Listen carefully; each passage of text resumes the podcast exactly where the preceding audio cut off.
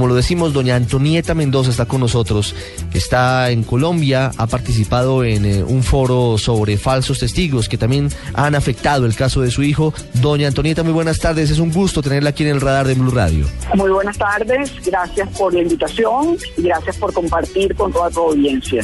Doña Antonieta, quisiera preguntarle cuál fue la experiencia que compartió usted en ese foro adelantado en Colombia acerca de, de la gravedad de los señalamientos que hacen falsos testigos. Aquí en Colombia y en muchos lugares del mundo se presentan ese tipo de, de declaraciones que condenan a personas inocentes en muchos casos y en el asunto particular de su hijo también se ha presentado ese tipo de hechos, falsos testigos. Bueno, lo que presenté y compartí con la, con la audiencia básicamente fue el hecho de que en Venezuela los falsos testigos, la mentira, hoy por hoy es una política de Estado, es una política pública que abarca absolutamente a todos los cargos públicos del, gobierno venezolano. Una mentira se convierte en una verdad porque es repetida una y otra vez. Atraviesa completamente el Poder Judicial, atraviesa los jueces, atraviesa los fiscales, los procuradores, en fin, montan los juicios sobre la falsedad.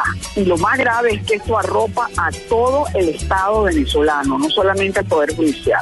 ¿De qué manera, en el caso de su hijo Leopoldo López, los falsos testigos fueron responsables de la condena en su contra? Claro, y él lo dijo, yo creo que eso lo veníamos nosotros eh, denunciando ya desde hace más de, de, año y medio a nivel nacional e internacional, de que los 108 testigos de la Fiscalía nunca, nunca pudieron incriminar a Leopoldo ni a los cuatro estudiantes en ninguno de los delitos.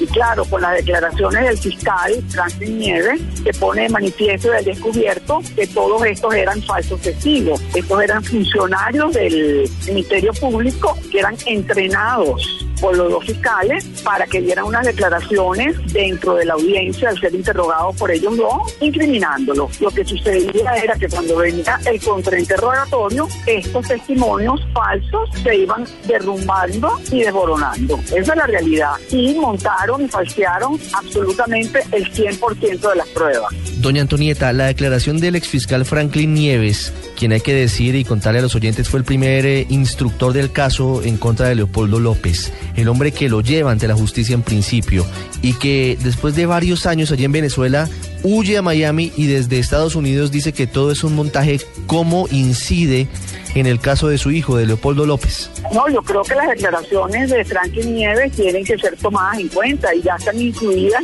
y añadidas en el expediente que tiene que ser revisado ahora por la Corte de Apelaciones, que es la segunda instancia que va a revisar el caso de Leopoldo mi hijo. Esto tiene incluso, él mismo se autodefine como que violador de derechos humanos. Es una cosa sumamente grave que tiene que llegar a instancias internacionales también. ¿Usted perdona a Franklin Nieves? Él en repetidas ocasiones, incluso hablando con nosotros aquí en Blue Radio, dijo que estaba profundamente apenado y que ofrecía disculpas a la familia de Leopoldo López por el montaje que hizo en su contra. ¿Usted lo perdona a pesar de todo?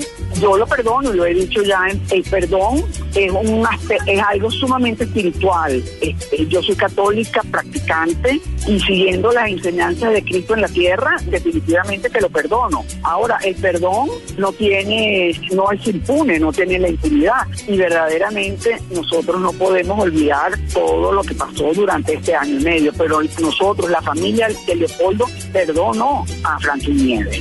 Doña Antonieta, decía al comienzo de esta charla que la figura de su hijo, de Leopoldo López, será determinante en las elecciones del próximo mes, del 6 de diciembre en Venezuela.